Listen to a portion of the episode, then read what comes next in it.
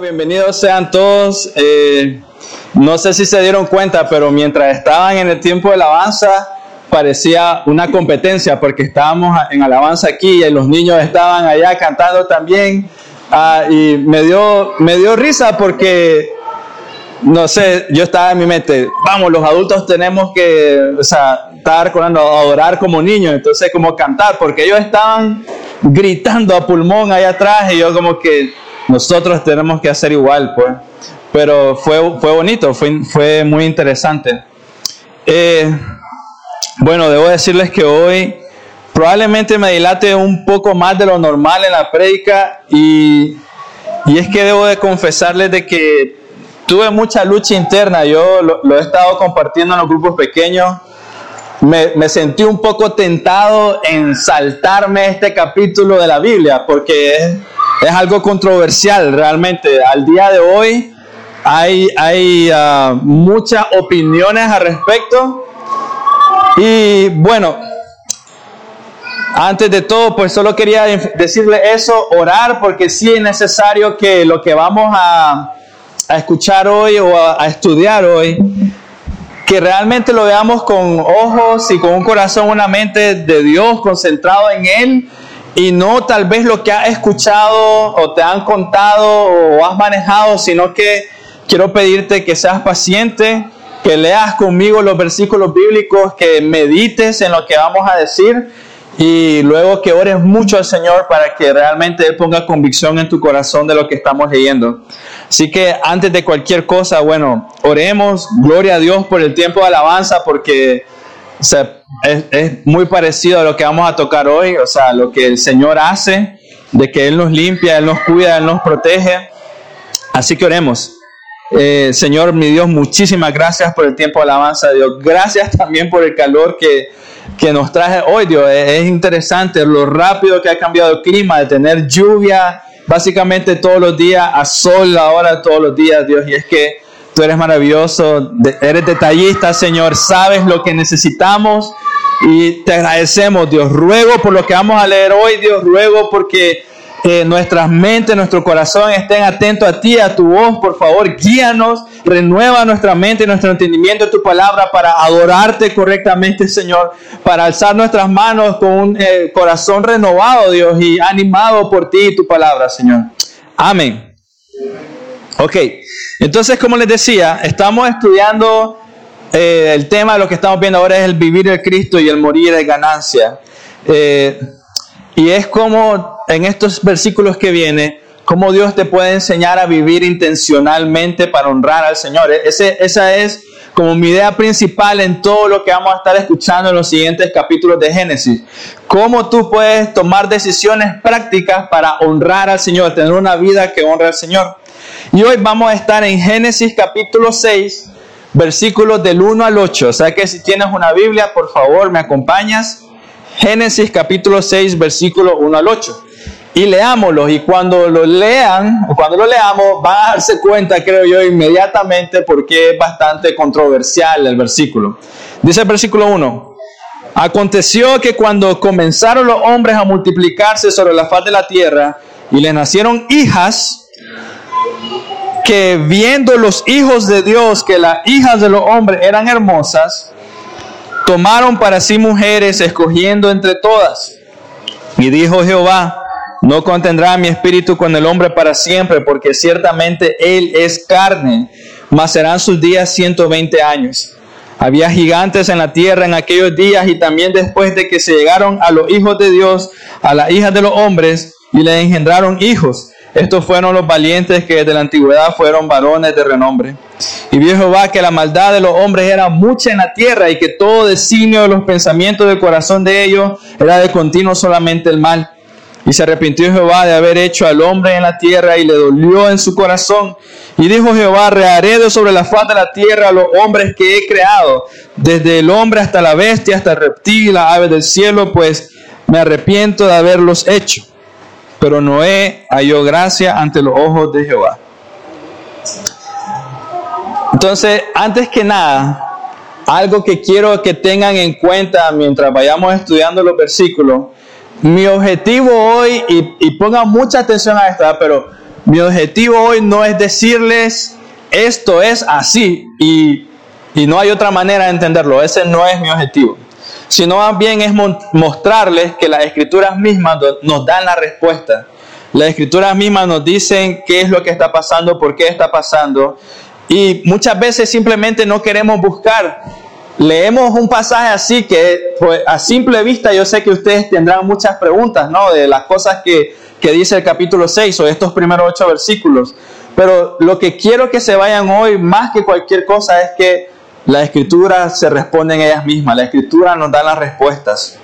Y así que mi ánimo hoy no es que salgan tal vez como en orgullo diciendo que ahora conocen algo nuevo y que, no sé, que se sientan como que, wow, eh, aunque sí es increíble cómo Dios nos enseña por medio de su palabra, pero no es para que su mente se sienta más grande y explotar o salir orgulloso, sino que más bien es que salgas maravillado con la palabra de Dios. Ese es mi objetivo principal y que, y que veas cómo el Señor es detallista e incluso cuando no se mira mucho detalle, simplemente es ir a buscar por otro lado porque Él mismo te, te va a dar la respuesta y cómo el Señor no nos deja así a oscuras, sino que nos enseña lo que exactamente necesitamos para conocerlo, para amarlo, para seguirlo.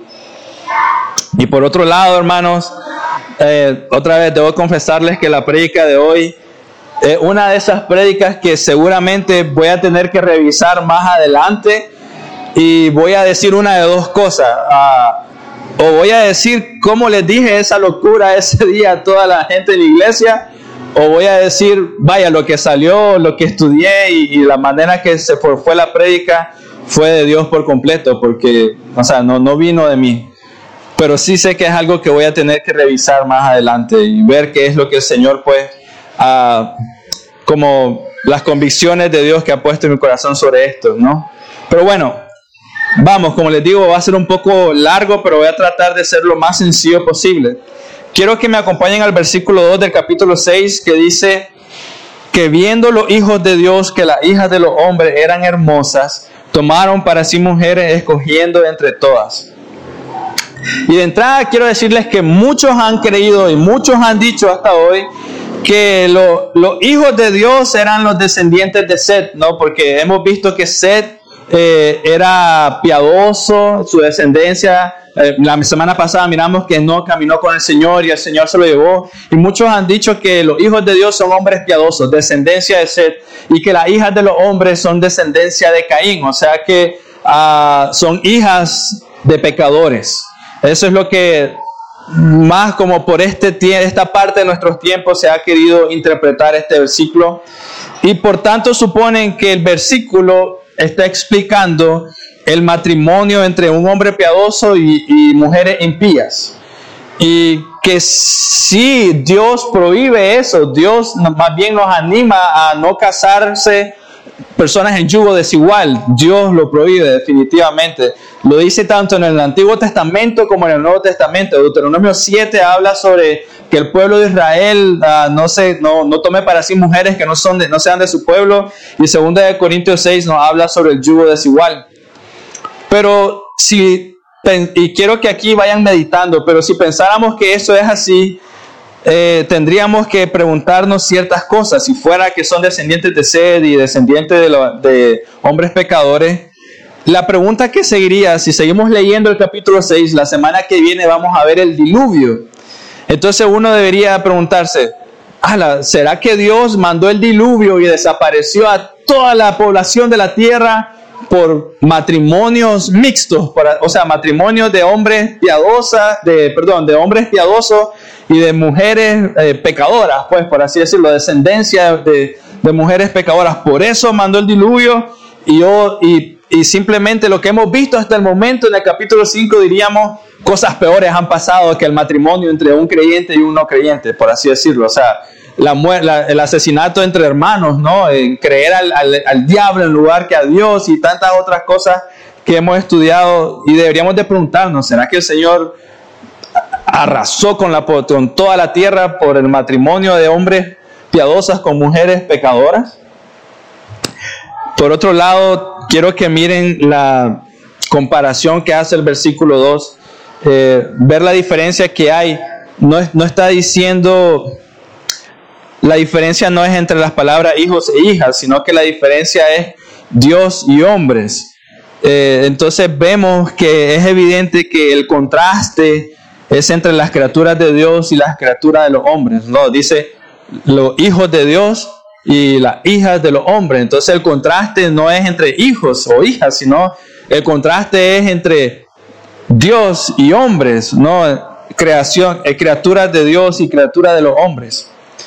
Por lo tanto, cuando creemos que es matrimonios mixtos, eran, o cuando pensamos que la manera de interpretar esto eran creyentes casándose con incrédulos, parece no encajar mucho.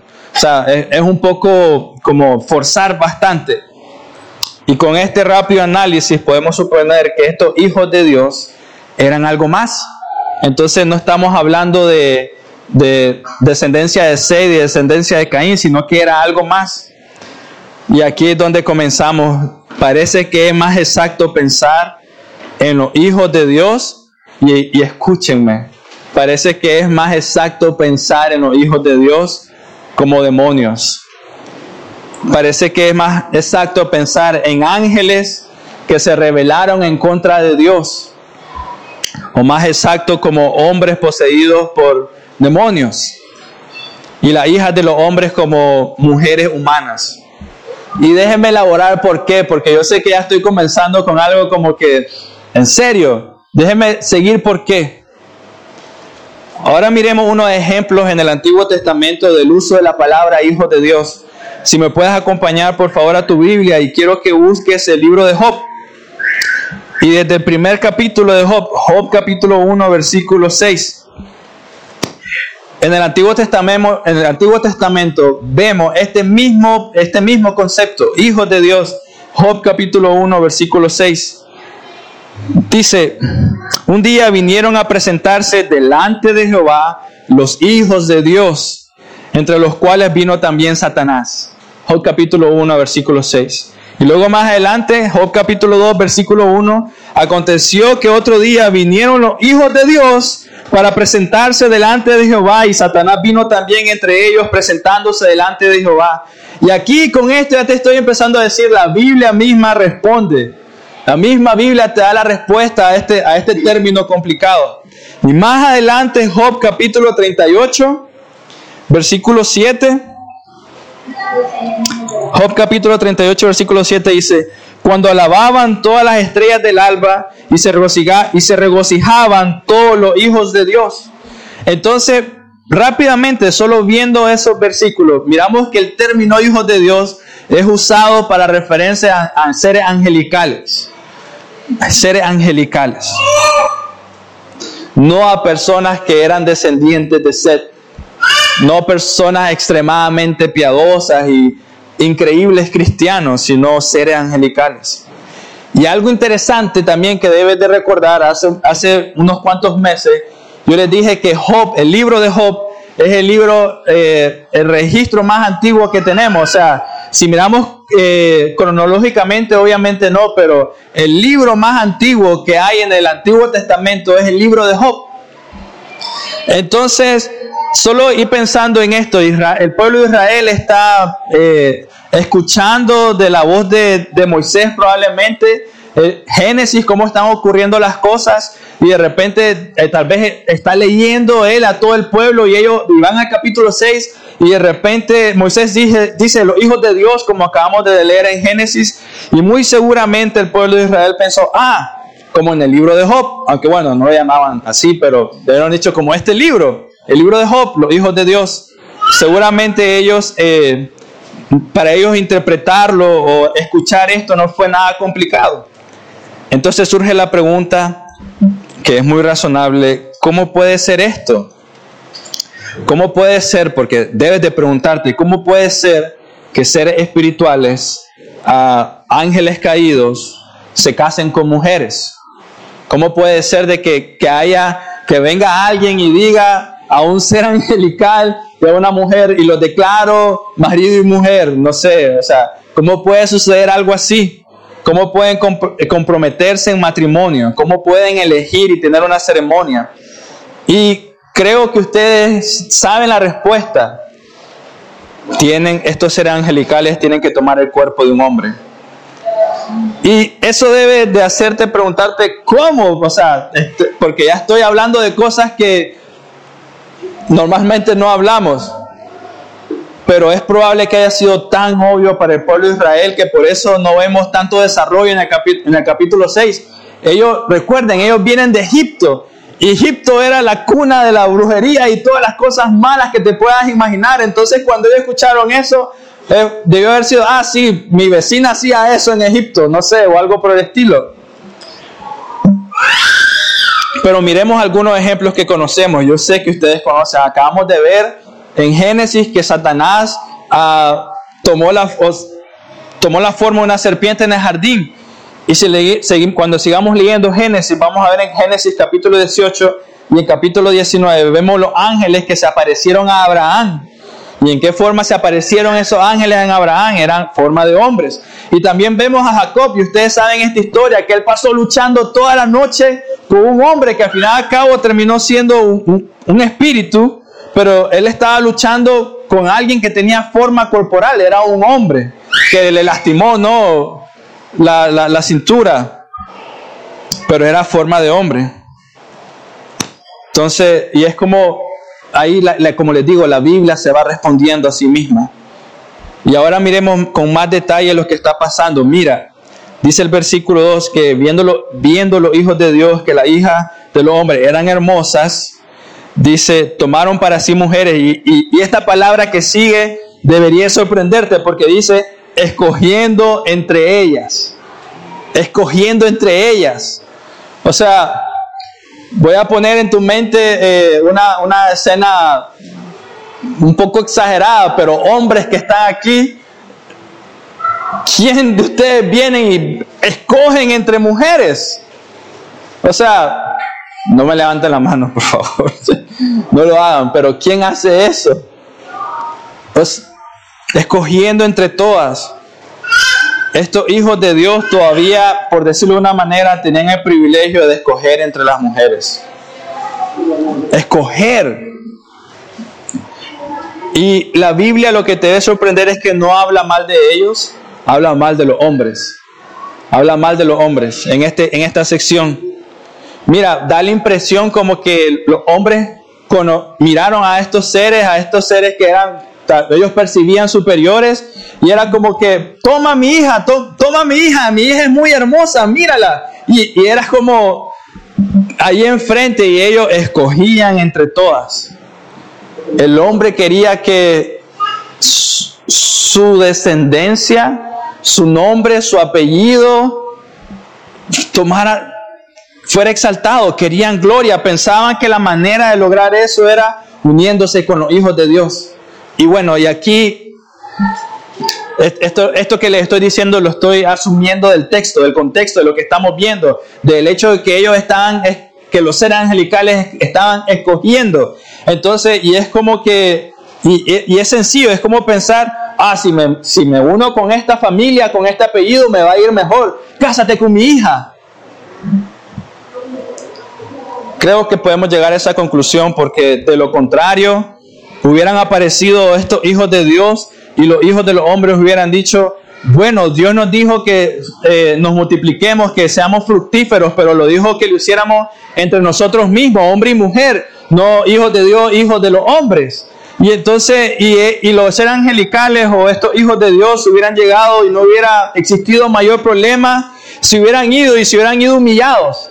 Y, yo y saben por qué sé eso, porque no, a Noé no le pasó eso. No, sus hijos se casaron con unas mujeres mientras esto estaba pasando y ellos no estaban buscando gloria propia, estaban buscando cómo honrar al Señor. Pero debemos de preguntarnos por qué Satanás envió a sus ángeles a unirse con mujeres humanas. ¿Por qué Satanás hizo eso? Y creo que una respuesta es que él no estaba satisfecho con intervenir en el huerto, ¿no? Él eh, Dios hizo un huerto precioso, un lugar para el hombre y la mujer, y Satanás vino y quiso intervenir y destruir todo el plan de Dios. Ah, pero mira que no lo logró, más bien vio que Dios eh, le mostró gracia a Adán y Eva, ellos creyeron en la promesa del Señor y Satanás miró gracia, luego tal vez él se sentía contento de cuando de haber tentado, digamos, a Caín, de matar a Abel, pero de una vez más vemos que el Señor muestra gracia y, reafirma su promesa de Génesis 3.15 cuando viene Seth.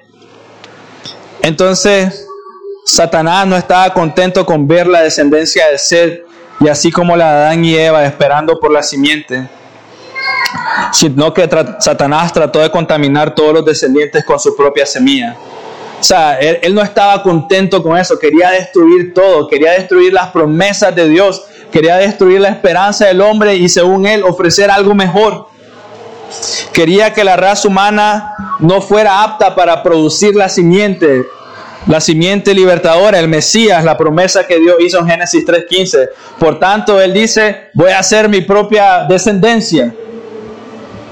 Yo te preguntaría, ¿qué crees que sucedería con el hombre uh, y la descendencia que viniera de la unión pecadora entre los hijos de Dios y los hijos del hombre? Seguramente se hubieran apartado de Dios por completo, se, seguramente. El deseo de Dios era que el hombre se multiplicara, que tuviera descendencia de hijos piadosos, que amaran y obedecieran al Señor. Entonces, medita en esto.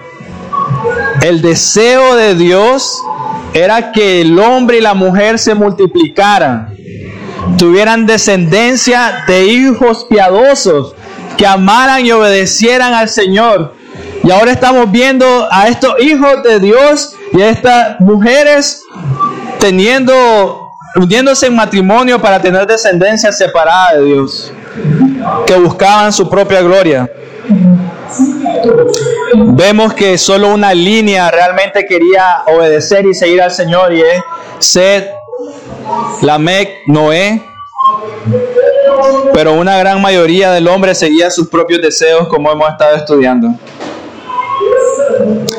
Vimos antes, vimos hace dos semanas que la descendencia de Caín buscaba su propia gloria, querían exaltar su propio nombre. También vimos que Adán y Eva en su momento creyeron más a la serpiente y escogieron creer al diablo antes que creer en la, eh, gracia y las maravillas de Dios en el paraíso. Entonces ahora imagina al pueblo de Israel, no, perdón, a, a la descendencia de Adán y Eva. Imagina al diablo diciendo, serán una mejor raza si se unen conmigo, serán más fuertes. Mira, eh, Ahora ustedes están en una tierra maldecida. Dios les dijo que le iba a producir cardos y espinas. Si se unen con mis ángeles, si se unen con mi descendencia, van a ser más fuertes, van a ser poderosos. Entonces ahora imagínate al hombre escuchando esto, ya no estando en el huerto, sino estando fuera y escuchando esa, ese tipo de promesa. Ellos seguramente pensaban, suena bien, a lo mejor así consigo mejores resultados. En lugar de esperar a Dios, a su promesa, ayudémosles a Dios y así vamos haciendo una descendencia uh, más como apta, más fuerte. Ayudémosle a Dios a cumplir el plan que Él nos dio. Y entonces, hermanos, lo importante hasta este momento de lo que has escuchado es llevarlo a un nivel práctico, no es solo escuchar teorías de conspiración, por así decirlo, sino llevarlo a un nivel práctico. Y es que debes de recordar, el diablo siempre nos va a vender algo que suena bien, siempre. Se ve bien, promete cosas que son atractivas, pero nada de eso tiene valor. Nada de eso realmente dura. ¿Y sabes por qué? Y te doy un ejemplo, digamos, el diablo promete todo esto y, y los humanos le están dando a su, a sus mujeres para que se casen con ellos y tengan descendencia. ¿Y sabes qué ocupó el Señor para destruir todo eso? Agua.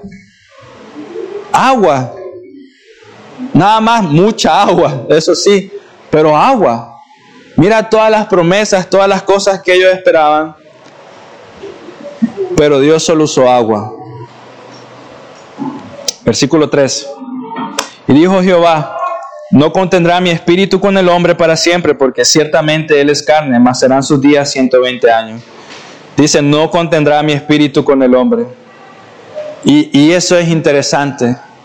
No contendrá mi espíritu con él. Es como, Es como decir, el hombre sigue buscando cómo exaltar su propio nombre. He estado haciendo, he estado mostrándole, y ustedes han visto, ¿no? Él ha estado mostrando gracia, él ha estado mostrando misericordia. En el huerto, dándole lo mejor, pecaron, mostrándole su gracia. Eh, Caín y Abel, y luego Eva diciendo, el Señor ha sido misericordioso, me ha dado sed, se llevó a Enoch con él, ha estado dando muestras de su misericordia, y, el, y Dios está diciendo, no contendré más con el hombre. Él sigue buscando exaltar su propio nombre. Es suficiente. Es suficiente. No son capaces de ver mi regalo, no son capaces de entender mi misericordia, de, percibirla, de, de, disfrutarla. Siguen su propio camino. En lugar de agradecer el camino que ya puse, que va directo hacia mí, siguen su propio camino. Es suficiente. Y esta frase es importante e interesante porque debemos de ver y debe de darnos temor también Dios no pone la responsabilidad de todo lo malo que está pasando en los seres espirituales, en los seres espirituales malignos. Dios pone la, responsabilidad en el hombre, porque la Biblia no dice, no contendrá mi espíritu con los otros espíritus porque están haciendo esto. Dice, no contendrá mi espíritu con el hombre. Dios dice, no voy a seguir permitiendo que el hombre siga haciendo esto. No lo voy a permitir. Por tanto, hermanos, Dios está diciendo, nada de esto pasaría si no fuera porque el hombre así lo desea. Y e, esta es la parte práctica e importante que quiero que, que entiendas.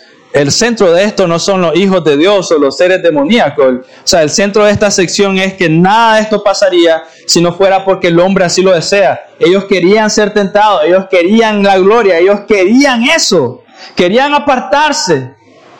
Porque mira, es sencillo, si no, si no querían eso, fuera como Noé, siguiendo al Señor, obedeciéndolo, escuchándolo. O sea, ahí estaba, Noé lo miró. Miramos la semana pasada que no, que estaba predicando en contra de la mentira. Entonces es como que mis ojos están puestos en el Señor a pesar de todo lo que está sucediendo. Hoy, uh, bueno, en el tiempo de los sordos usaron este versículo, pero si puedes acompañarme en 1 de Pedro 3, del 18 al 20.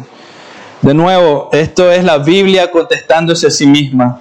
Primera de Pedro capítulo 3, versículo 18 al 20.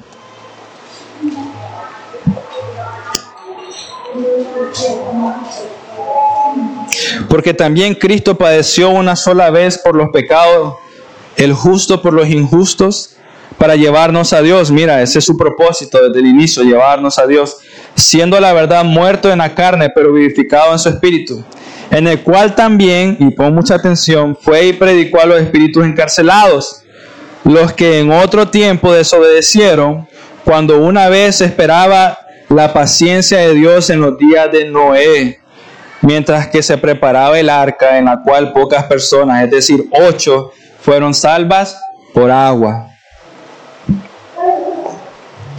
Había espíritus encarcelados. ¿Quiénes eran? Esos espíritus. Está hablando aquí de los tiempos de Noé. Los tiempos de Noé, lo que estamos leyendo en Génesis 6, versículo 20, que una vez fueron desobedientes, dice la Biblia, ¿cuándo?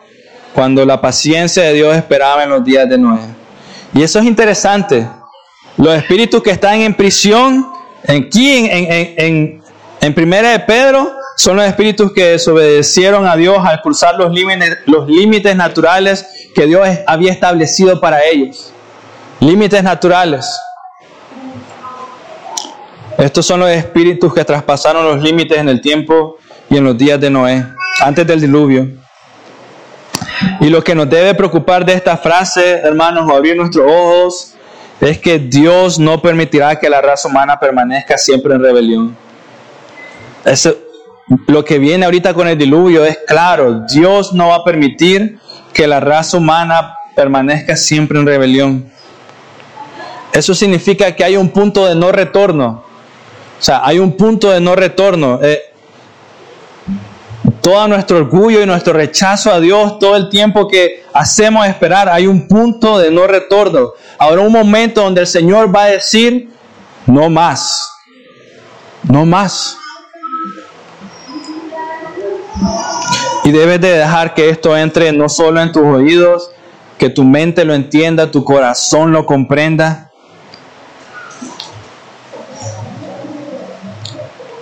Y eso se debe convertir en acciones concretas para ti. Esto debe ser para todos nosotros hoy razón suficiente para no esperar más. Debe ser razón suficiente para no decir, en un mes o la semana que viene voy a comenzar a, obedecer al Señor. Sé que estoy pecando ahorita, pero la semana que viene voy a comenzar a, seguir a Dios. O como muchas veces decimos, no, el, domingo que viene seguro voy a comenzar a ir a la iglesia y no voy a faltar. Y, todas esas cosas que decimos como que si supiéramos que, que tenemos tiempo. Pero la Biblia dice, hoy es el día, o uno debería decir, después de escuchar esto, hoy es el día en que dejaré de ser orgulloso y responderé al Señor. Realmente ninguno de nosotros sabe si tiene incluso cinco minutos más. Ninguno de ustedes sabe si hoy, si hoy tú dices o escuchas a alguien decir, el domingo que viene voy a ir a la iglesia, no sabes si tienes cinco minutos. Es tu trabajo rodearte inmediatamente y decir, Señor, perdóname por mis pecados. Y déjame darte un ejemplo. Dice eh, versículo 3 de Génesis, mas serán sus días 120 años, dice el versículo 3. Y piensa en esto, el hombre seguía multiplicándose, había mucha maldad ah, y cada generación era peor, peor que la otra. Y de seguir así, si seguían creciendo, ¿qué sucedería con el hombre? Seguramente se iban a perder por completo. Y así que cuando vemos que el Señor dice que serán 120 años su vida más que un castigo, es misericordia de Dios. Pero esos 120 años eh, son bastante importantes porque no está diciendo que el hombre va a vivir hasta que tenga 120 años, sino que está diciendo, le estoy dando 120 años para arrepentirse, porque de este momento a 120 años más adelante iba a suceder el diluvio. Así que hermanos, vemos que incluso a pesar de toda la maldad que ustedes y yo hemos visto, de los versículos que hemos leído, Dios todavía le concede al hombre 120 años para arrepentirse. 120 años para decir, bueno Señor, te seguiré. Y puede parecer mucho tiempo para nosotros, a las 120 años, pero mira, ninguno se arrepintió. Tenían 120 años y ninguno vino donde Noé y dijo, Noé, te ayudo con el arca, quiero estar contigo, yo creo en el Señor. Nadie. Los únicos que creyeron fueron Noé, su hijo y sus esposas. Y muchos caminan así hoy. Muchos caminan pensando que tienen tiempo, que mañana, que la semana que viene, que Dios puede esperar pero creo que todos nosotros sabemos que no tenemos 120 años. Así que, ¿qué aprendemos? Una vez más, es necesario volverse al Señor hoy. Eso de pensar de mañana. O sea, mira el corazón de estos hombres.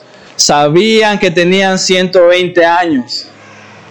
Pero nadie, nadie hasta que fue demasiado tarde, fueron a pedir misericordia. Hasta que el Señor dijo, no más versículos 5 al 7 de Génesis 6. Y vio Jehová que la maldad de los hombres era mucha en la tierra y que todo designio de los pensamientos del corazón de ellos era continuo solamente mal. Y se arrepintió Jehová de haber hecho al hombre en la tierra y, y le dolió en su corazón. Y pon atención, el Señor mismo dice esto, ¿no? Ah, que ellos eran malvados. Y nosotros hemos visto hasta el momento, con solo cinco capítulos, de que genuinamente eran malos. Pero ahora el Señor que ve su corazón, seguramente la maldad es mucho más de lo que nosotros comprendemos incluso de nuestro propio corazón. Pero había bastante maldad. Y Dios nos está enseñando claramente que Él no es pasivo con el pecado. Dios no es pasivo con el pecado. O sea, no puedes pensar de que sí, es cierto, Dios es amor, pero Él no es pasivo en contra del pecado. O sea, si tú estás dispuesto a esperar una semana más, un mes más, un año más, antes que me muera, ¿por qué esperas que el Señor sea igual? O sea, que, que te trate diferente. Si tú lo estás poniendo en cuarto quinto lugar. Mira, ¿qué hace que Dios intervenga y destruya todo esto? Los primeros cuatro versículos que acabamos de leer. Había tanta maldad que solo déjame hacerte un, resumen.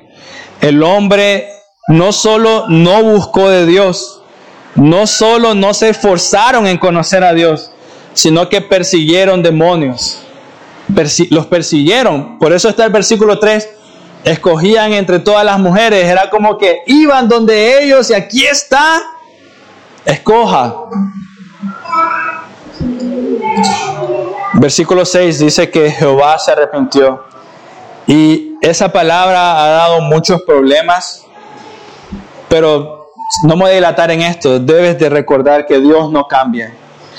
Dios es fiel siempre, su palabra no cambia. Primero Samuel lo dice, Malaquías lo dice, Santiago lo dice, 1 al 7, Él no cambia. Pero lo que esto significa o lo que está enseñando aquí es que Dios está expresando la tristeza, su tristeza, porque la gente, eh, por lo que la gente se había buscado a sí misma. O sea, no, tal vez si quieres apuntar esto está bien, si no, no, pero esto se llama antropomorfismo, es como asignarle a Dios emociones humanas para que nosotros podamos entender qué era lo que estaba pasando. Pero lo que sí demuestra este pasaje es de que Dios es person Él es un, alguien personal. O sea, su corazón duele porque es alguien personal, es el corazón de un padre, como cuando ustedes padres ven a su hijo llorando, cuando ven a su hijo enfermo, que no quiere ni comer porque está bastante mal, tu corazón se entristece y es así el Señor con el pecado. Así que debemos de recordar que Dios se estaba revelando al hombre y se estaba revelando al pueblo de Israel de una forma progresiva. O sea que Él estaba protegiendo al pueblo de Israel de pensar de que ellos se aprovechen de la gracia, porque pudieron haber dicho el pueblo de Israel, bueno, Adán y Eva pecó, Dios le dio gracia, eh, Caín pecó, le mostró gracia, luego vienen los descendientes y sigue mostrando gracia, pero luego viene el diluvio. Y entonces el pueblo de Israel está comprendiendo que Dios no juega con el pecado. Así que para ir terminando, versículo 8. Pero Noé halló gracia ante los ojos de Jehová. Y escucha esto, no dice que Noé ganó, ganó gracia, halló, encontró gracia en el Señor. El Señor, aquel que no miente, que no cambia, que cumple sus promesas a pesar de nosotros. Pero esa palabra también es importante, Él halló la gracia. No la ganó, no fue porque Él era el más piadoso entre los piadosos, el mejor cristiano entre los cristianos. Dios, mira, y esto, lo que te voy a decir ahorita, teológicamente no es correcto, pero puedes escucharlo. Dios pudo haber ah, arrasado con toda la raza humana, pudo haber matado absolutamente a todo mundo y haber puesto otro hombre y otra mujer y comenzar de nuevo y ¿quién se iba a dar cuenta? Nadie. Y de nuevo te lo repito, teológicamente no es correcto lo que te estoy diciendo, pero solo quiero decirte, es una posibilidad. Pero Dios no lo hizo. Dios no lo hizo. ¿Por qué? Porque Él es fiel a sus promesas. Había hecho una promesa en Génesis 3.15 y nos está mostrando que no importa qué, cuánta maldad hay a tu alrededor, Él va a cumplir lo que dice.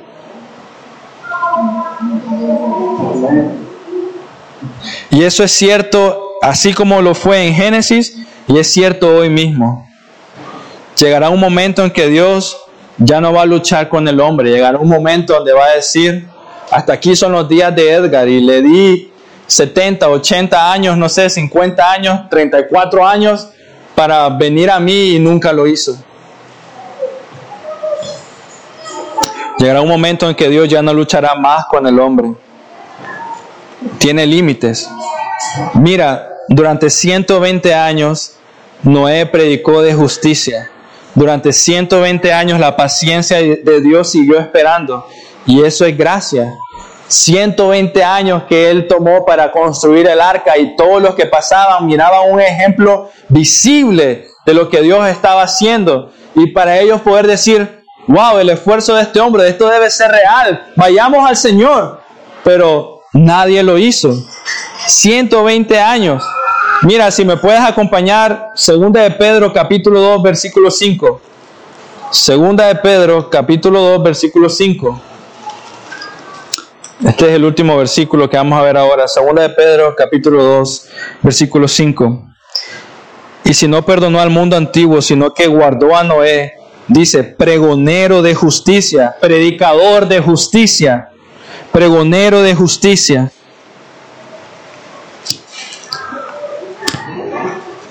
Con otras siete personas trayendo el diluvio sobre el mundo de los impíos. Noé fue un predicador de la justicia. Y él predicó la justicia de Dios por 120 años mientras estaba construyendo el arca. Y ahora, hermanos, mira toda la introducción que te hice, ¿no? Todas las cosas uh, que hablamos. Hablamos de demonios, hablamos de posesión, hablamos del eh, el, ser humano en decadencia, pecadores, corruptos, teniendo relaciones que no eran aceptadas por Dios y Dios dando uh, un plazo para su gracia. ¿Cuál fue la solución que Dios dio o puso ante tanta maldad? Noé predicador de justicia. La solución fue la predicación de la palabra. A como comencé hoy, las escrituras se responden a sí mismas. Eso es lo que muchas veces no queremos estudiar, no queremos ver. No queremos meditar en el Señor, no queremos conocerla, pero por 120 años Dios usó la escritura, sus palabras, sus promesas para que el hombre se arrepintiera. Así que este es mi ánimo para ti hoy, hermano. No esperes más. Hoy es el día de la salvación y Dios está usando su palabra, igual que en los tiempos de Noé, para traer salvación a tu vida, para que puedas confiar en Él, así como Él ha sido fiel.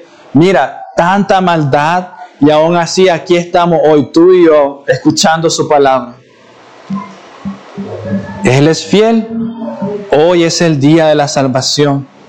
Hoy es el día que puedes hallar salvación, hallar gracia, así como Noé la encontró para tu alma, para estar con Él una eternidad. Como te dije al inicio, el centro de todo esto no es toda esta maldad que estamos, que hay ahí. El centro de todo esto es saber si tú realmente deseas conocer al Señor creer en Él, confiar en Él, vivir para Él, honrarlo a Él, tener una vida que lo honre genuinamente, que tus decisiones, tus planes, tus palabras sean para honrarlo, para exaltar su nombre. La manera que sirves, la manera que vives tu vida, las personas con las que hablan, que lo primero que digan es, eso solo lo hace el Señor. Ese es el centro de esto, no, no no los hijos de Dios, los hijos de los hombres y estas cosas, las hijas de los hombres, sino el hecho que tú puedas tomar la decisión de genuinamente creer en el Señor. Noé pregonero de justicia y tú estás escuchando esa misma justicia, esa misma gracia, esa, la misma palabra hoy. Dios tiene un límite y ni tú ni yo sabemos cuándo es, pero sí ahorita mismo puedes venir y decir, Señor, ya no más, mi vida te pertenece. Soy tuyo por completo, haz con ella como te plazca. Eso es lo que debes de recordar de Génesis 6 ahorita. De nuevo, mi objetivo hoy no era llenarlos de mucha información o ser o traer algo a, coalición que, que sea que traiga problemas. No, no es eso sino más bien llevar tu mirada y tu corazón a la paciencia del Señor, a su misericordia, y a cómo Él, a pesar de todo, sigue siendo fiel hasta el final. Así que oremos. Señor, gracias por tu palabra, Dios. Gracias por el tiempo que nos das y por tanta bondad en nuestras vidas. Tú eres absolutamente bueno y misericordioso y fiel hasta el final y te agradecemos por ello. En nombre de tu Hijo Jesús. Amén.